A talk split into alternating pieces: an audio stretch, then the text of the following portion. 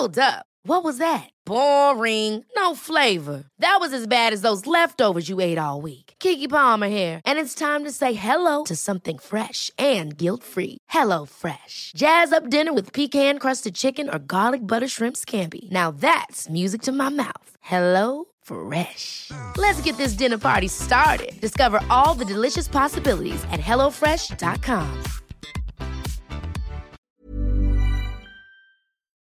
Esto es República H, la información más importante de lo que pasa en el interior de la República, con el punto de vista objetivo, claro y dinámico de Blanca Becerril. Hola, muy buenas tardes. Son las 12 del día en punto de este lunes 22 de junio de este año 2020. Yo soy Blanca Becerril. Esto es República H y yo por supuesto que lo invito a que se quede conmigo porque en los próximos minutos le voy a dar toda la información más importante generada hasta este momento de lo que ocurrió el fin de semana en el territorio nacional, sobre todo con evidentemente el coronavirus, pero también con el zafarrancho que se armó allá en Celaya, Guanajuato, donde pues fuerzas federales y también pues eh, policías estatales detuvieron a 26 personas ligadas al cártel de Santa Rosa de Lima, pues entre ellas estaban la madre, la hermana y una prima de, usted se acuerda, de José Antonio Yepes, alias El Marro, el líder de una agrupación delictiva que sobre todo pues se dedica al tema del huachicoleo, tema de narcotráfico también allá en esta parte del Bajío del territorio nacional. Bueno, pues todo esto le tenemos que informar en unos minutitos más porque en verdad que se armó fuerte, fuerte eh, pues el zafarrancho allá en Guanajuato, evidentemente los índices delictivos en ese estado del país sigue en, en, aumento y es que pues ya en reiteradas ocasiones el secretario de Seguridad Pública, eh, eh, pues Alfonso Durazo,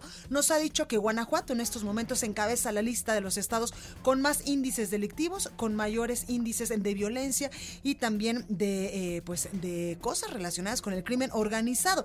Así que pues este fin de semana estuvo muy movidito allá en Guanajuato, sobre todo con los índices, bueno, con estos temas de inseguridad. También hay muchas cosas que contarles sobre el coronavirus y eh, pues muchas otras cosas. Así que yo lo invito a que se quede conmigo. Vamos a arrancar con toda la información. La semana, ya la última, casi penúltima semana de este mes de junio, donde pues también han dicho las autoridades que eh, pues 15 estados del país seguimos en semáforo rojo, en semáforo epidemiológico rojo, por lo que es indispensable que sigamos eh, pues aplicando todos estos protocolos, todas estas medidas en materia de salud, en materia de seguridad para evitar la propagación del coronavirus porque lamentablemente pues este virus hasta que no haya una vacuna o una eh, pues un medicamento para controlarlo o para evitar contraerlo pues va a seguir en el territorio nacional y también en muchísimos eh, países a nivel internacional. Por eso es sumamente importante no bajar la guardia seguirnos cuidando y eh, pues eh, poco a poco ir regresando a nuestras actividades normales sí pero con todas las medidas en materia de salud. Así que a seguirnos cuidando mucho y yo lo invito por supuesto a que se quede conmigo porque le voy a dar muchísima información Recuerda que nos puedes seguir en nuestras redes sociales. En Twitter estamos como arroba el heraldo de México. Mi Twitter personal es arroba blanca becerril.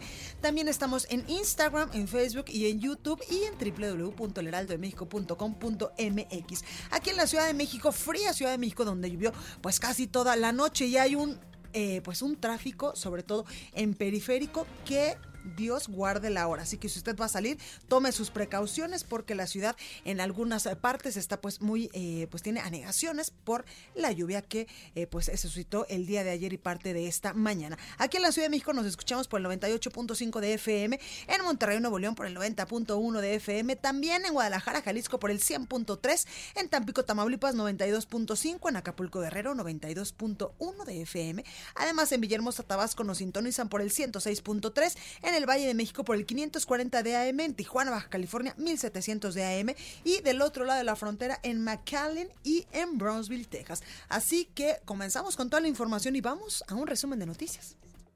En resumen. Este sábado en Celaya, Guanajuato, fuerzas federales y estatales detuvieron a 26 personas ligadas al cártel de Santa Rosa de Lima. Entre ellas eh, estaba la madre, la hermana y una prima de José Antonio Yepes, alias El Marro, líder de la agrupación delictiva. En respuesta, integrantes del cártel incendiaron vehículos y negocios en al menos 14 municipios de Guanajuato, mientras que El Marro difundió dos mensajes para expresar su molestia por la detención de sus familiares. Escuchen aunque me cueste que trabajar a alguno de los señores de la frontera o algunos señores de los de Sinaloa, primero les he de servir a cualquiera de los señores, pero a esos hijos de su madre no los voy a dejar entrar. Pues ahí el mensaje del marro. Desde Palacio Nacional, por supuesto que el presidente de México, Andrés Manuel López Obrador, eh, señaló que el gobierno federal tomó la decisión de intervenir en Guanajuato por los altos índices de homicidios. Escuche. Pues ya la gente de Guanajuato no podía vivir, no puede vivir con tranquilidad. Por eso les van a informar sobre lo de Guanajuato. Y ya llevaba tiempo esto y también nosotros tomamos decisiones desde hace tres meses o un poco más. Les van a informar bien. Están ayudando todos, gobiernos municipales, estatales, pero la decisión la tomó el gobierno federal. Además, el presidente reiteró sus críticas a la creación de organismos autónomos y aseguró que el INE ha permitido que se cometan fraudes electorales. En conferencia de prensa, el director general de epidemiología, José Luis Salomía, indicó que el semáforo de riesgo por el coronavirus ubica a 15 estados del país en color rojo, mientras que el resto de la República Mexicana pasó a color naranja. La Secretaría de Salud a nivel federal informó que en México ya hay 180.545 casos confirmados de coronavirus y 21.825 muertes. A nivel internacional, la Universidad Johns Hopkins de los Estados Unidos reporta que este lunes en todo el mundo hay 8.999.000 casos y más de 469.000 muertes. Y este lunes desde la ciudad de Viena, en Austria, representantes de los Estados Unidos y de Rusia abrieron las negociaciones sobre el Tratado de Reducción de Armas Estratégicas, el cual pues expira el próximo 5 de febrero del 2021. La nota del día. Bueno, pues vamos con toda la información y vamos con la nota del día que sin duda pues es lo que sucedió este fin de semana allá en Celaya, en Guanajuato, donde pues le digo hubo enfrentamientos y también eh, pues eh, este cártel de Santa Rosa de Lima pues incendiaron vehículos y negocios en al menos 14 municipios de Guanajuato. Todo el reporte completo por supuesto que nos lo tiene nuestra compañera Gaby Montejano. Gabriela, ¿cómo estás? Hola, ¿qué tal? Muy buenos, muy buenos días. Pues sí, eh, lamentablemente el reporte y la nota del día desde este estado de la República, donde el pasado sábado, pues varios municipios fueron sacudidos por la quema de vehículos, de comercios, una gasolinera, varios oxos, un pastizal, una mueblería y diversos incidentes que se registraron en al menos 14 municipios. El más afectado fue el municipio de, Celaya y la zona Laja Bajío. Los reportes de incendios en la mancha urbana de Celaya y en la zona comenzaron a llegar uno tras otro. Parecía una nueva jornada de bloqueos carreteros, pero no, esta vez fue diferente. Hasta el momento no hay un número preciso de vehículos y comercios afectados y entrevistado durante un operativo en el incendio de una bodega horrera en la colonia San Antonio, el director de Protección Civil Luis Ramón Ortiz informó que hasta las 8.30 de la noche del sábado se habían atendido alrededor de 35 incendios solamente en Celaya. Desde las 5 de la tarde comenzaron los incidentes luego de que se desarrollara un operativo en la comunidad de Elguera, en los límites de Villagrán, en donde detuvieron a 25, 26 personas. Mientras los reportes de incidentes e incendios continuaban, el secretario de Seguridad del Estado, Álvaro Cabeza de Vaca, informó por Twitter que había importantes detenciones de integrantes del cártel de Santa Rosa de Lima. En un segundo mensaje, el funcionario aseguró que 26 personas eran las detenidas. En varios mensajes compartió algunas fotos. Además, mientras tanto, en las calles de Celaya, los comercios grandes, pequeños, los oxos, las farmacias, los supermercados comenzaron a bajar sus cortinas ante el temor de un ataque. En la caseta de la autopista Querétaro evitaron el paso a los automovilistas que venían de aquel estado mientras advertían que por la carretera libre había dos bloqueos. Un autotoque de queda fue aplicado por los ciudadanos para evitar ser bajados de sus autos que posteriormente podrían ser quemados, que fue parte de la dinámica que aplicaron algunos de los provocadores de los incendios. De acuerdo a los reportes, los eventos se registraron en Villagrán, Cortázar, Juventino Rosas, Salamanca, Dolores Hidalgo, Acámbaro, a Paseo el Alto, a el Grande, San Luis de la Paz, San José Turbide, Tarimoro, Jadal del Progreso y Salvatierra. Fueron 14 los municipios afectados. Para la mañana del domingo, a través de un comunicado, la Secretaría de la Defensa Nacional, la Sedena, confirmó la detención de varias personas vinculadas con el grupo criminal en la comunidad de Elguera. Tenían dos millones de pesos en efectivo que les fueron asegurados. Sin precisar el número de detenidos ni el grupo criminal al que presuntamente pertenecen, la Sedena informó que los hechos registrados en la comunidad de Celaya, que es está en Celaya, pero está pegadita a la comunidad de Santa Rosa de Lima, que ya pertenece al municipio de Villagrán y que es precisamente el centro de operaciones, o fue durante mucho tiempo el centro de operaciones de este cártel que incluso lleva su nombre. El reporte informa que en el lugar se aseguraron, además de los dos millones de pesos, un kilogramo de metanfetamina y establece que entre los detenidos se encuentran María, Juana y Rosalba, presuntas operadoras financieras de la organización delincuencial. Este hecho que fue lo que originó los diversos ataques en las vías de comunicación al mismo tiempo que se registra toda esta serie de, información, por la noche del sábado se difundieron dos videos en los que aparece el presunto líder del cártel de Santa Rosa de Lima, José Antonio Yepes El Marro. En el primero aparece hasta el punto de, de las lágrimas, señalando y agradeciendo a quienes no lo han dejado solo.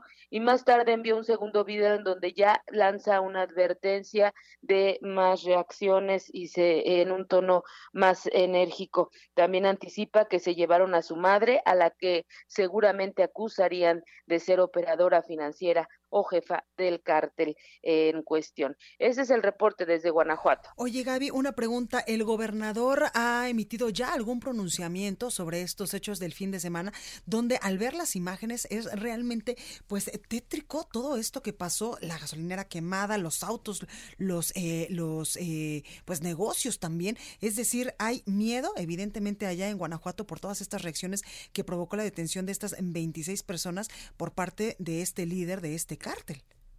Sí, la verdad es que la gente optó y como te lo comentaba, e, en, aplicar el autotoque de queda, ¿no?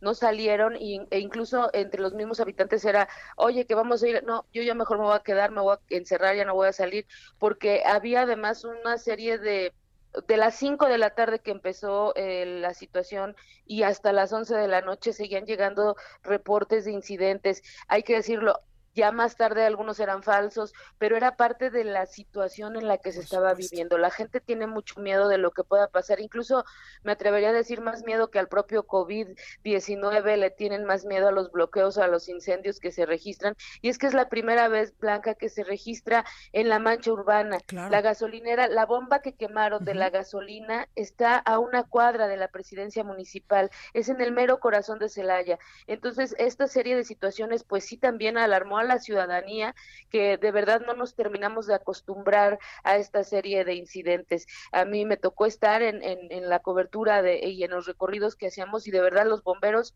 pues no se daban abasto, ¿no? Porque había uno tras otro, incidente tras incidente y trataban de controlarlo de manera inmediata. En el recorrido que yo hice, en los diferentes puntos que yo hice no vi a ningún elemento de las fuerzas estatales ni de la Guardia Nacional, o únicamente elementos municipales. Oye, eh, Gaby, y el gobernador, estoy viendo, por ejemplo, en su cuenta de Twitter que eh, pues emitió un comunicado hace 20 horas, pero ha dicho algo más referente a estos, eh, pues esta ola de violencia que se vivió el fin de semana allá en Guanajuato. No, no, incluso llama la atención que haya mandado un comunicado, porque días antes, y, bueno, lo hemos venido reportando contigo, ha habido incidentes muy violentos y muy duros para la región, para, para la región de Celaya y sus alrededores. Incluso la semana pasada, dos niños, un niño de apenas un año de edad y otro pequeño de alrededor de cinco años, fueron asesinados en, en diferentes ataques que se registraron también en una jornada de violencia. El gobernador no dijo absolutamente nada.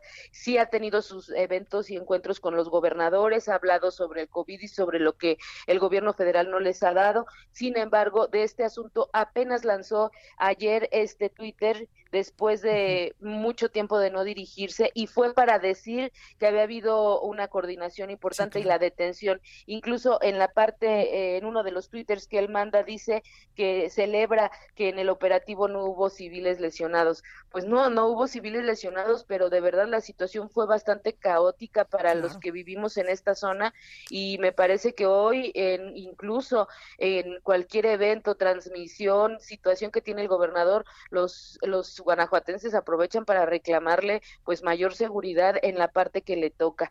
Eh, la alcaldesa de Celaya el viernes pasado salió a decir pues que que Celaya quiere seguridad y volvía a hacer un llamado a las autoridades. Sin embargo, los tres niveles de gobierno pues le han quedado de ver mucho en esa materia a los habitantes de esta zona. Pues ahí lo tenemos, Gaby. Muchísimas gracias y en verdad cuídate mucho y también pues a todos nuestros eh, nuestros amigos de Guanajuato que nos escuchan también hay que extremar precauciones en este sentido, ya no solo con lo del coronavirus. Pues sí, extremar precauciones y pendientes de mantenerlos informados. Muchas gracias. Muchísimas gracias, Gaby. Cuídate. Hasta luego. Gracias. Y es que precisamente hace 20 horas el gobernador de Guanajuato, Diego Sinúe Rodríguez, pues emitía este comunicado que ya nos decía nuestra compañera Gaby Montejana, donde el título, literalmente se lo voy a leer, dice, Ejército Mexicano, Guardia Nacional y Fiscalía General del Estado de Guanajuato detienen a presuntos integrantes de la delincuencia organizada. Eso es lo que dice este Twitter. El día de ayer, dice el gobernador, eh, refiriéndose pues a lo que sucedía el día sábado, se tuvieron importantes detenciones de integrantes de grupos delictivos que operan en el Estado y esto se debió a la coordinación entre las eh, autoridades de los distintos niveles de, gobierno. Sabemos que el camino no es fácil y sin embargo estamos comprometidos y seguimos trabajando de manera coordinada por recuperar la paz de las familias guanajuatenses. Agradezco también a la Sedena MX, a todas las autoridades estatales, federales y municipales por su colaboración y en un tercer Twitter dice, a las y los habitantes de Guanajuato, de Celaya y de la región Laja Bajío, les reitero nuestro compromiso a seguir construyendo un estado con paz para todos. Durante los operativos de ayer registrados no hubo civiles lesionados y tampoco bajaremos la guardia. Es lo único que dice el gobernador de Guanajuato, Diego Sinué, sobre pues estos hechos que vistieron de rojo literalmente por el número de incendios de vehículos, de estas bombas de gasolina que nos decía nuestra compañera Gaby Montejano y también de eh, pues de establecimientos mercantiles, de comercios en 14 municipios que literalmente eh, pues eh, trajeron esta ola de violencia este fin de semana allá a Guanajuato con la detención, pues estas 26 personas que yo le decía ligadas al cártel de Santa Rosa de Lima que es uno de los cárteles pues más poderosos de toda esta zona del Bajío, sobre todo con el tema del huachicoleo y de otros tantos asuntos que también ya se le están imputando a este famoso marro. En fin, también hoy, por supuesto, que el presidente Andrés Manuel López Obrador en su conferencia matutina desde Palacio Nacional, pues abordaba el tema y fue ahí cuestionado sobre los hechos en Guanajuato, sobre estos hechos de violencia. Ahí el presidente Andrés Manuel López Obrador indicó que no se puede permitir la anarquía, el desorden y que se pierdan vidas. Escuche. Es que nosotros no podemos eh, permitir que se caiga en la anarquía, en el desorden y mucho menos en que se pierdan vidas humanas. Ya lo de Guanajuato es una situación muy grave que venimos enfrentando desde hace tiempo y tenemos que actuar para evitar más derramamiento de sangre. Muchos, muchos, muchos muertos. Es muy lamentable lo que está pasando. Bueno, y también sobre las declaraciones del famoso Marro, quien lanzó pues estas amenazas contra las autoridades, el presidente López Obrador indicó que puede decir lo que él quiera, lo que se le venga en gana, pero que el gobierno no va a permitir más violencia en Guanajuato. Escuche. Pues que son este, expresiones que todos los que se ven afectados en sus intereses las expresan, las manifiestan, guardadas las proporciones, pues este, son como las protestas que se hacen en contra del gobierno, en contra de nosotros. No es más que eso. Y el, presidente, por supuesto, que agregó que el gobierno estatal y los eh, gobiernos municipales están ayudando, pero la decisión de intervenir, pues la tomó el gobierno federal. Adelantó también que el jueves o el viernes dará un informe el Gabinete de Seguridad sobre los hechos de este fin de semana allá en Guanajuato. También el presidente llamó a los ciudadanos a no proteger a las organizaciones criminales a cambio de dinero o despensas, ya que su administración, dijo el presidente, tiene programas para brindar apoyos a las personas más necesitadas del país.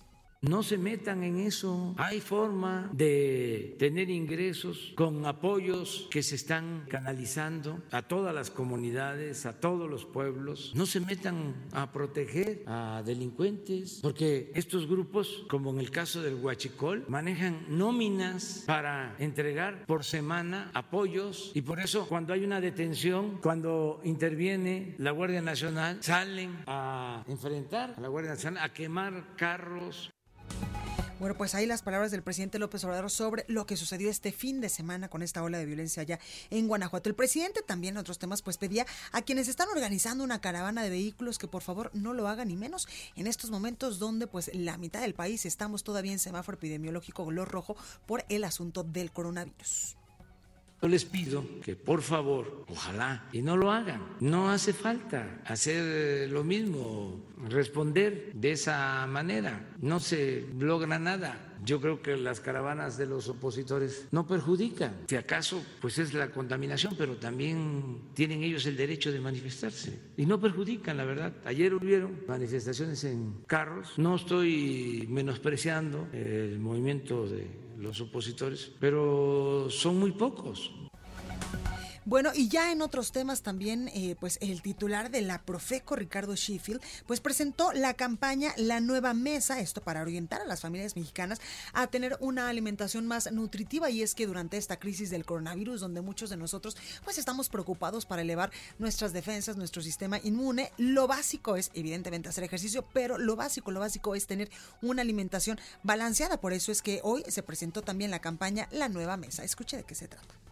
Este es un programa que empezamos a trabajar hace seis meses por instrucciones del señor presidente y que ahora ya lo tenemos listo y como él mismo ha mencionado, estaremos saliendo al aire, estaremos ya incidiendo en la conciencia de las y los mexicanos a partir del próximo mes. Y la base es que papá y mamá somos responsables de lo que llevamos a la mesa en nuestra casa, que no podemos ni debemos de ser fodongos, porque tenemos a nuestro alcance la información. Bueno, y ya que hablamos del tema del coronavirus, el director eh, general de epidemiología, José Luis Salomía, en punto a las 7 de la noche, como todos los días ayer desde Palacio Nacional, pues nos daba un informe de cómo está evolucionando este virus en el territorio nacional. Escuche.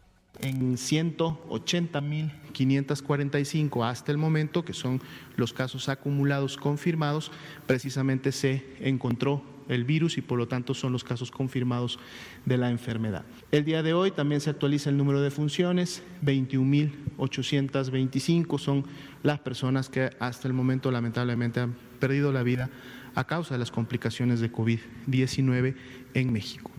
Bueno, y José Luis Salomía también indicó que el semáforo epidemiológico federal esta semana se ubica a 15 estados de la República Mexicana en color rojo, esto es de máximo riesgo de contagio, mientras que el resto de las entidades del país pues ya pasó a un color naranja.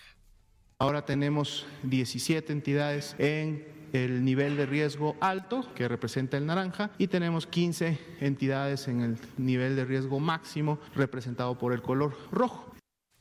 Bueno, y vamos a un breve corte comercial, pero antes yo lo dejo con nuestra compañera Itzel González con el sacapuntas de este lunes. Y a nombre de todos quienes formamos parte de República H, le mandamos un fuerte abrazo, un gran saludo, porque ayer cumplió años nuestra compañera Itzel González. Así que muchas felicidades, Itzel, y échate el sacapuntas de este lunes. Yo soy Blanca Becerril, regresamos con más. Esto es República H.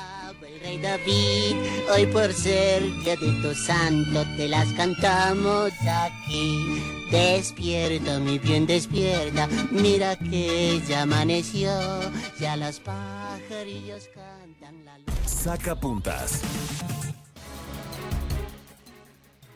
Sin hacer ruido, el gobernador de Michoacán, Silvano Aureoles, marcó línea sobre una acción que hizo suya la oposición en el Congreso, impugnar ante la Corte el acuerdo presidencial para que las Fuerzas Armadas participen en tareas de seguridad pública. Hoy vence el plazo y la presidenta de la Cámara, Laura Rojas, se sumó también apoyada por Seguridad sin Guerra.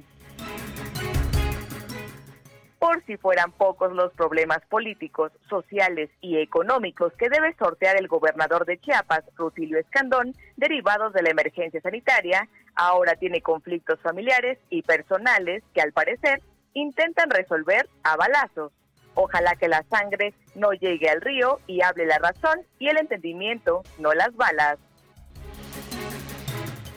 Importante noticia dio a conocer ayer el director del IMSS, Zoe Robledo, al informar que después de 15 días de aislamiento resultó negativo a la prueba de COVID-19 y este lunes retomó sus actividades para seguir atendiendo la emergencia sanitaria junto con el Gabinete de Salud y los directores de clínicas y hospitales del instituto.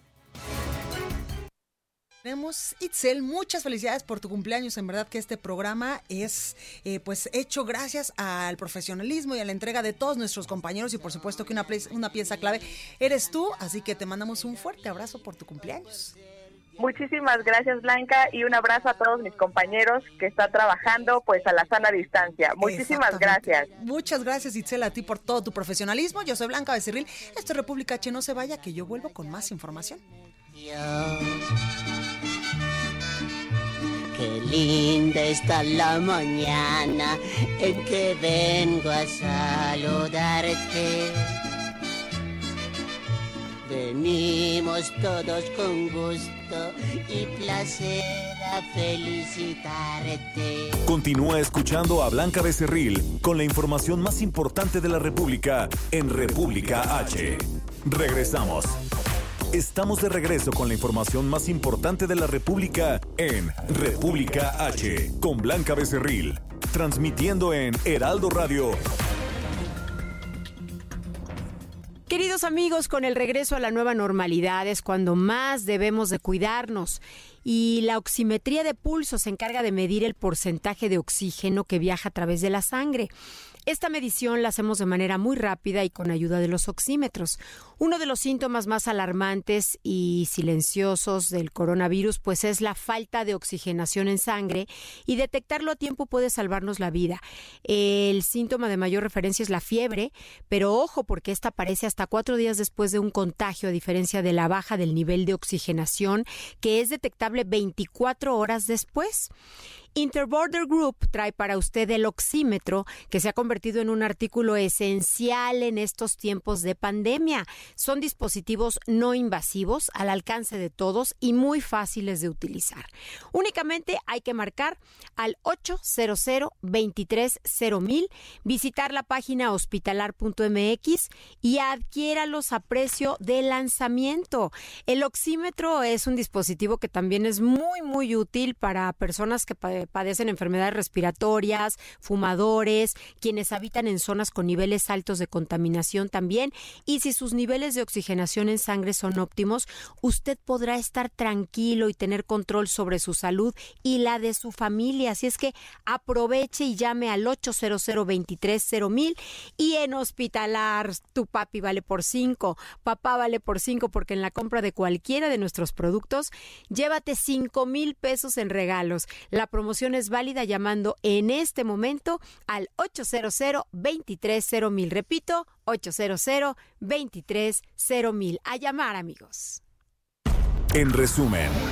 La Fiscalía General de Jalisco dio a conocer el hallazgo de por lo menos 75 bolsas con restos humanos en fosas clandestinas ubicadas en los municipios de Zapopan y Tlaquepaque. Este domingo, un grupo de policías estatales de Guerrero fue víctima de una emboscada en el municipio de Tepi, Teticac, no, Tetipac, perdóneme, la cual dejó un saldo de seis agentes muertos y cinco heridos. La Coordinación Nacional Antisecuestros informó que en mayo se registraron 53 casos de este delito en el país, la cifra más baja desde el año 2012, cuando se comenzó a medir la incidencia de este crimen.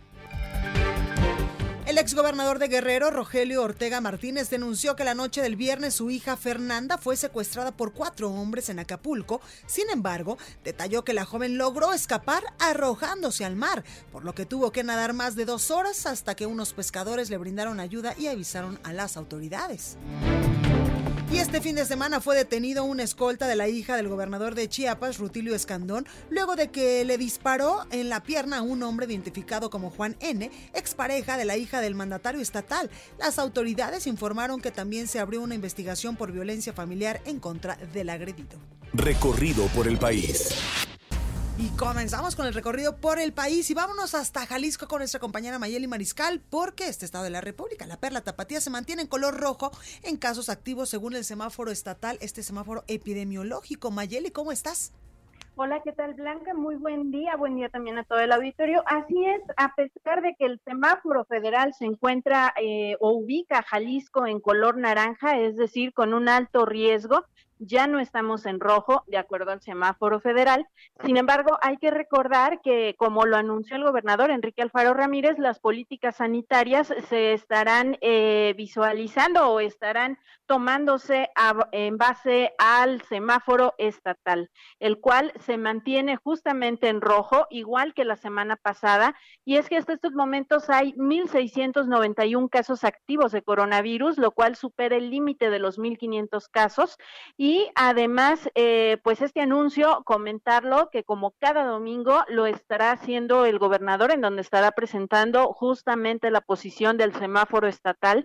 Actualmente, recordar que la entidad está en fase cero de responsabilidad individual y que aunque ya hay algunos eh, giros que se han ido reactivando, giros no esenciales, todavía eh, debemos de mantener este aislamiento social porque también eh, en cuanto a movilidad, eh, sí nos encontramos a un paso ya de cambiar al semáforo de color amarillo. Estamos en 69% y comentar que también, eh, de acuerdo a lo que informó el propio gobernador, a partir de este lunes se estarían implementando ya horarios escalonados en diferentes industrias y comercio a fin de no eh, causar aglomeraciones en el transporte público. Sin embargo, comentar que sí, esta mañana eh, observamos que lamentablemente pues todavía eh, muchos trabajadores acudieron a, a sus pues a sus labores y la verdad es que sí, el transporte público aquí, al menos en la zona metropolitana, sí se vio eh, pues todavía con mucha gente. Lo que sí es que también el uso de cubrebocas obligatorio ya para usuarios y también para choferes estaría eh, pues reforzando justo el día de hoy con algunos operativos.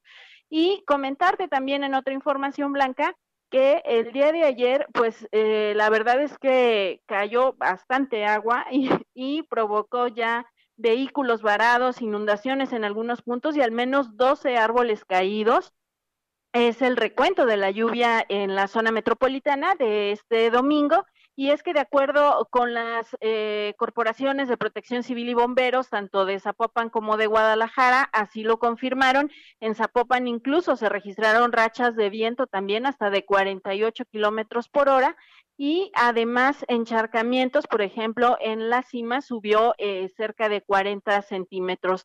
En San Pedro Tlaquepaque y en Tlajumulco de Zúñiga, aunque no cayó con la misma intensidad, también se registraron pues algunas inundaciones o encharcamientos, no, no, de, no de gran magnitud.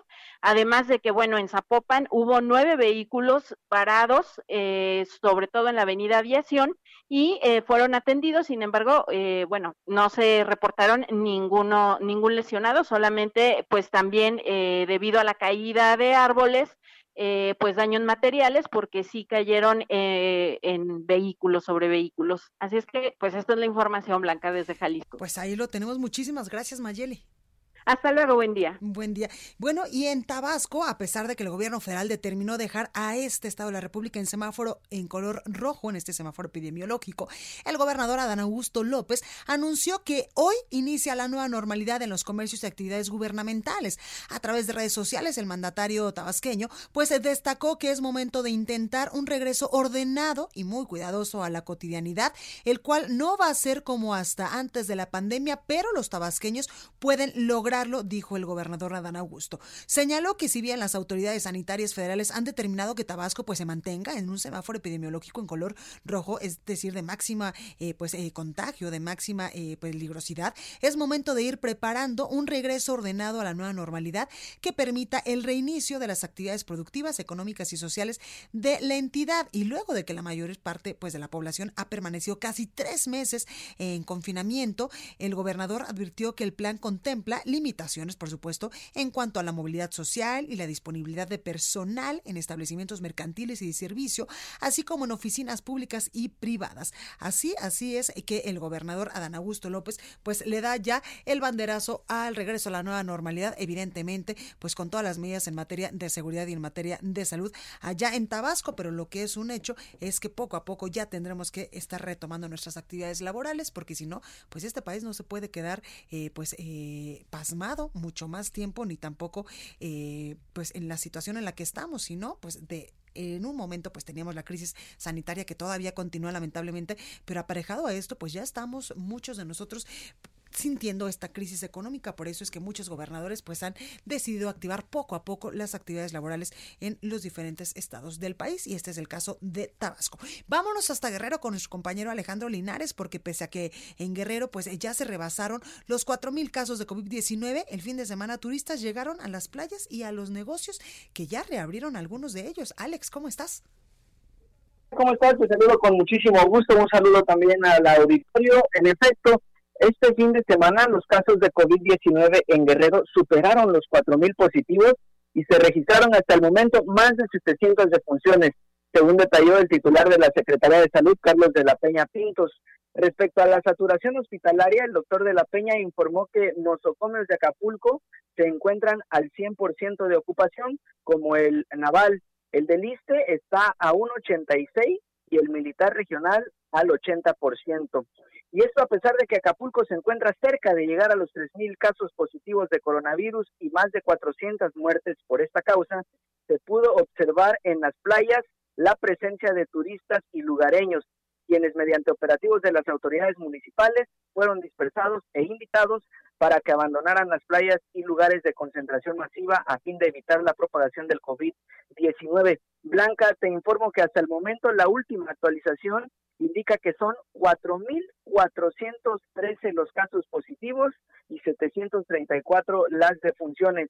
Además, ya son 73 municipios con contagios, es decir, solo quedan 8, 8 municipios para que todo el estado de Guerrero se pinte de rojo. Es la información que tenemos desde Acapulco, Blanca. Pues a seguirnos cuidando mucho, Alex, porque este tema del coronavirus no nos ha dado tregua en ningún estado del país y ya lo escuchamos, en Guerrero menos pues en Guerrero menos y la gente ya se desesperó. Este pues fin de semana abrieron muchos negocios eh, con la esperanza de tener ventas por el Día del Padre y sí hubo muchos negocios que respetaron el solo para llevar, pero hubo muchos restaurantes que estaban abiertos para comer ahí. Pues ahí lo tenemos. Alex, gracias. Gracias. Salud. Igualmente. Y vámonos ahora hasta Morelos con nuestra compañera Guadalupe Flores, porque a partir de hoy Cuernavaca reinició actividades comerciales. Guadalupe, ¿cómo estás?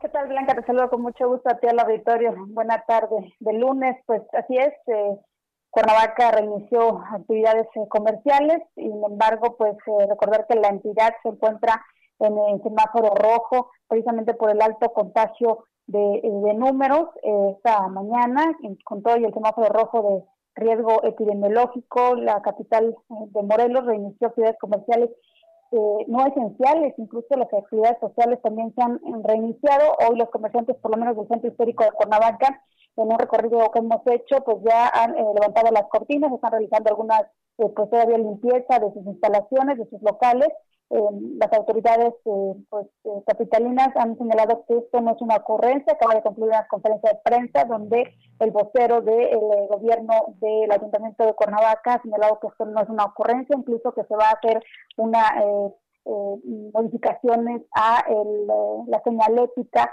del de, tránsito en las calles para pues evitar que haya aglomeraciones, incluso también lo que propone el Ayuntamiento de Cuernavaca es que las salidas de eh, los eh, ciudadanos, el eh, fin del confinamiento, sea de manera paulatina, que también sea por grupos de edad, de rango de edad, es lo que está dando a conocer esta conferencia que acaban de iniciar. solamente te puedo mencionar que en estos momentos, el día de ayer todavía hasta el corte oficial que hace la Secretaría de Salud en el estado de Morelos, suman en la entidad casos confirmados 2.359, mientras que ya alcanzan las 400 37 defunciones. Te puedo comentar, Blanca, que eh, de hecho el día de ayer, domingo 21 de junio, fue el, eh, el día con el mayor número de contagios. Tan solo en eh, víctimas fatales sumaron 40 en menos de 24 horas, mientras que contagios sumaron 89 también de un día para otro. Así es como inicia las actividades comerciales en Cuernavaca. Recordemos que también la semana pasada el municipio de Cautla eh, también es eh, uno de los más grandes de la zona oriente y donde se, eh, hay mayor población, incluso donde se ubican pues las actividades económicas, tanto Cuernavaca como Cuautla pues ya decidieron reiniciar actividades comerciales y sociales aún estando Morelos en el semáforo rojo. La información blanca. Muchísimas gracias, Guadalupe. Cuídate mucho. Muy buena tarde. Gracias. Y la Fiscalía General del Estado de Chiapas informó que tras los hechos de violencia contra Juan Carlos Armendaris, ex yerno del gobernador de Chiapas, Rutilio Escandón, pues detuvo a dos personas. El reporte completo lo tiene Jenny Pascasio. Jenny, ¿cómo estás?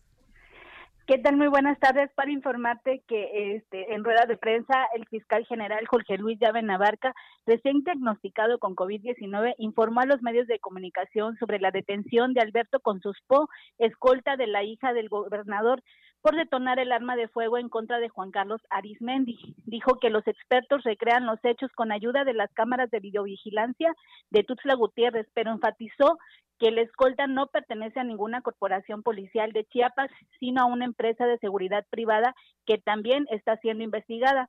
Por ahora, Juan Carlos Arismendi se encuentra fuera de peligro, pero también tendrá que responder a la justicia por violencia familiar en agravio de su expareja sentimental e hija del gobernador de Chiapas, María Escandón Atic, y el hijo de ambos. El fiscal dijo que no habrá tráfico de influencias y llamarán a todos los involucrados para el esclarecimiento de los hechos. En estas mismas plataformas digitales donde documentó el ex yerno del gobernador las agresiones, también las feministas chiapanecas lamentaron lo, sucedido y señalaron que los videos también ponen en, en, evidencia el acecho de Juan Carlos Arismendi a la hija del gobernador, pues no están de acuerdo en las formas que Juan Carlos exige su paternidad vulnerando a su hijo y a la madre del mismo, incluso dando la dirección de su residencia públicamente. Te comento además que en los videos donde Juan Carlos Arismendi relata la agresión que sufrió y habla públicamente de sus problemas maritales ya tienen miles de reproducciones, mientras el gobernador de Chiapas, Rutilio Escandón Cadenas, a través de su cuenta de Twitter, solo comentó que nadie está por encima de la ley. Quien infrinja será castigado con todo el peso de la misma, sin importar quién sea. Pues ahí lo tenemos, Jenny. Seguiremos, eh, pues evidentemente, muy al pendiente de lo que suceda las últimas horas sobre este tema. Y muchísimas gracias por esta información. Seguiremos muy atentos. Muy buenas tardes. Buenas tardes. Entrevista. Bueno, y me da mucho gusto saludar en la línea telefónica hasta Jalisco a Carlos Lomelí Bolaños. Él es político jalisciense, fue eh, pues también delegado del gobierno federal allá en Jalisco, empresario y muchísimas cosas más que podría decir de usted, Carlos. ¿Cómo está? Con el gusto de saludarte, mi estimada Blanca. Muchas gracias por permitirme estar en tu programa y como siempre, a tus órdenes. Oiga, don Carlos, cuénteme que eh, pues usted ya encabeza las preferencias ciudadanas, las preferencias de los jaliscienses para ser el candidato de Morena por la alcaldía de Guadalajara. Sí, este, fíjate que en días pasados hubo alguna encuesta en donde eh, los ciudadanos de Jalisco y de Guadalajara nos otorgan la confianza con un gran margen. Y esto nos compromete más a continuar haciendo trabajo y estar muy pendientes del ejercicio del mal gobierno que estamos recibiendo por parte de Enrique Alvaro. Y hemos estado encabezando no solamente eh, temas de protesta, sino de propuestas para tratar de mejorar las condiciones que se vive aquí en Jalisco. Hoy por hoy sabemos que tenemos un, un alto índice de contagio, somos el segundo estado con mayor contagio de COVID. Este, sabemos que encabezamos las encuestas de inseguridad y mientras eh, todo esto sucede en Jalisco, nuestro gobernador se dedica a repartir despensas, útiles, tenis, anda en campaña, no entiende que ya es un ejecutivo. Y eso nos preocupa mucho a los calicienses. Y estamos trabajando en esto y esto lo ha recibido bien nuestros ciudadanos, nuestra gente, en donde hemos estado escuchándolos, hemos estado gestionando, hemos estado apoyando eh, con todo este tema del COVID y tratando de solucionar los problemas que estamos viviendo como jaliscienses y en eso andamos, mi querida Blanca. Oiga, Carlos, eh, si usted pues llega a ser el alcalde de Guadalajara, allá en Jalisco, ¿qué estaría cambiando? ¿Qué hay que cambiar en esta alcaldía para mejorar pues la vida de eh, los tapatíos? ¿Qué es lo que estaría eh, pues haciendo usted desde esta alcaldía? Bueno, lo primero, lo que más demandan nuestros nuestros hermanos de Guadalajara es la seguridad. Sí sí, es este, ellos lo que quieren son servicios municipales como recolección de basura, alumbrado, poda, banquetas, calles, eh, lo más básico que no se ha hecho en los últimos 18 meses es lo que demanda nuestra ciudadanía, pero básicamente y principalmente la seguridad y, la generación de nuevos empleos ahora con esta crisis que se nos vino. Claro, eso sería pues en el 2021, don Carlos, pero en el 2024 eh, podríamos verlo también en la boleta para, para la gubernatura de Jalisco. Nosotros vamos a hacer todo lo que esté a nuestro alcance para seguir siendo merecedores de la confianza de los jaliscienses y no hemos parado. Nosotros seguimos trabajando tanto en Guadalajara como en los 125 municipios. Estamos construyendo una estructura importante, sólida, por supuesto con Morena, y espero que, que, que pronto en cuanto empiece eh, las contiendas, podamos demostrar de que vamos a ser la primera fuerza en Jalisco. Totalmente, porque además eh, me consta que usted ha recorrido todos los municipios de Jalisco, pues apoyando a la gente más necesitada, a la gente más vulnerable, y también escuchándolos, que eso es sumamente importante. Sí, nosotros este, no hay día que no salgamos, por lo menos con las eh, medidas convenientes a, dialogar, a platicar dentro de los 125 municipios. La semana pasada estuvimos recorriendo algunos y este y hay una gran cantidad de reclamos que cada uno tiene sus propias características de acuerdo al municipio y que les hemos dado trámite y cauce para tratar de solventar eh, la ingobernabilidad que tenemos en este estado. Totalmente. Y una de las de las cosas que evidentemente pues ahorita está dañando mucho a los jaliscienses es el tema del COVID y usted en semanas pasadas incluso pues hizo una donación importante eh, pues de pruebas para, para realizar eh, pues a los a los jaliscienses y que de esta manera pues también ellos se sintieran seguros y apoyados por su parte. Sí, había una gran inquietud por parte de los jaliscienses que me solicitaban a través de las redes la posibilidad de que les otorgáramos una prueba o que les orientáramos dónde se lo pudieran hacer. Entonces eh, decidimos entregar eh, 3.000 pruebas al, al, estado de Jalisco y a la Universidad 2000 para que a través de sus módulos pudieran los, los jaliscienses tener acceso en los 125 municipios a poder practicar una prueba para la determinación del COVID. Si bien es cierto que se ha dicho mucho acerca de la prueba, eh, de que si son exactas o son imprecisas, eso no es lo importante, lo importante es que los jaliscienses puedan despresurizar esa angustia que han vivido o que hemos vivido los últimos meses y tener la tranquilidad de que les dé negativo o que si les da positivo se puedan ir a hacer su segunda prueba que es de PCR, pero eh, ayudó mucho y vamos a estamos todavía en búsqueda de seguir apoyando.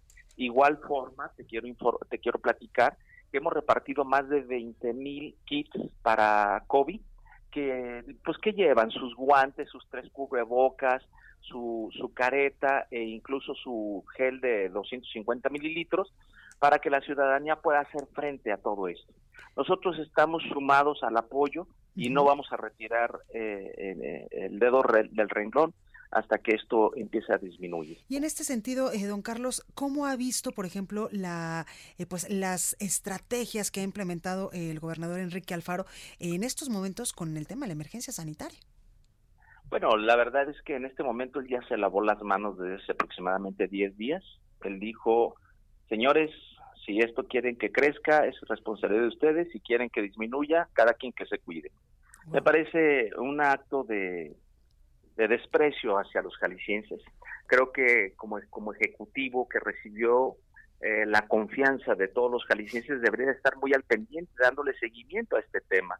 No podemos terminar las campañas de prevención, el estar orientando a la gente, el estarle proviendo de todo lo que, lo que se requiere para hacerle frente al COVID, no puede tener este tipo de situaciones.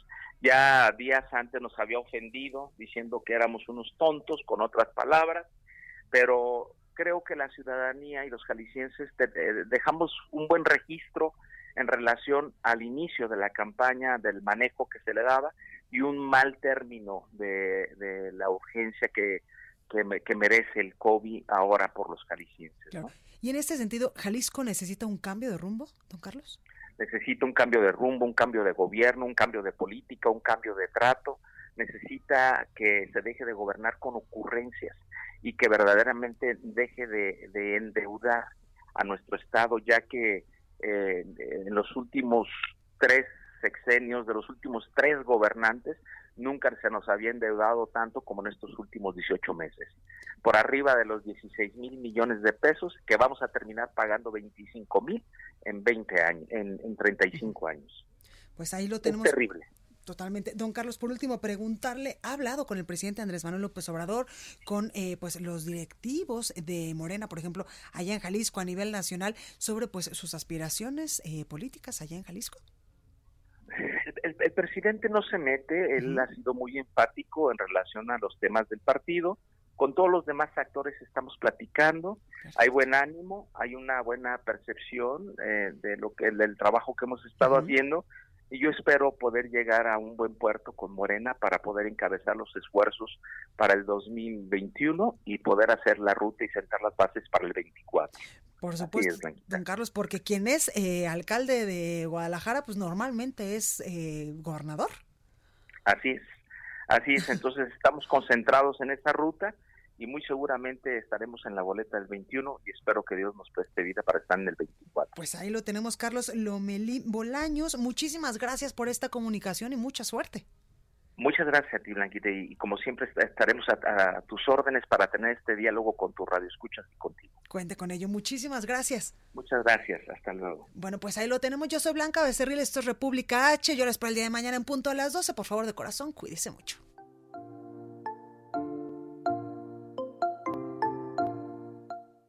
Esto fue República H, la información más importante de lo que pasa en el interior de la República, con el punto de vista objetivo, claro y dinámico de Blanca Becerril. Continúa escuchando Heraldo Radio, donde la H suena y ahora también se escucha.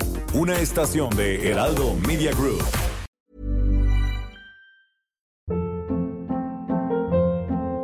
Hold up. What was that? Boring. No flavor. That was as bad as those leftovers you ate all week. Kiki Palmer here, and it's time to say hello to something fresh and guilt-free. Hello Fresh. Jazz up dinner with pecan-crusted chicken or garlic butter shrimp scampi. Now that's music to my mouth. Hello Fresh. Let's get this dinner party started. Discover all the delicious possibilities at hellofresh.com.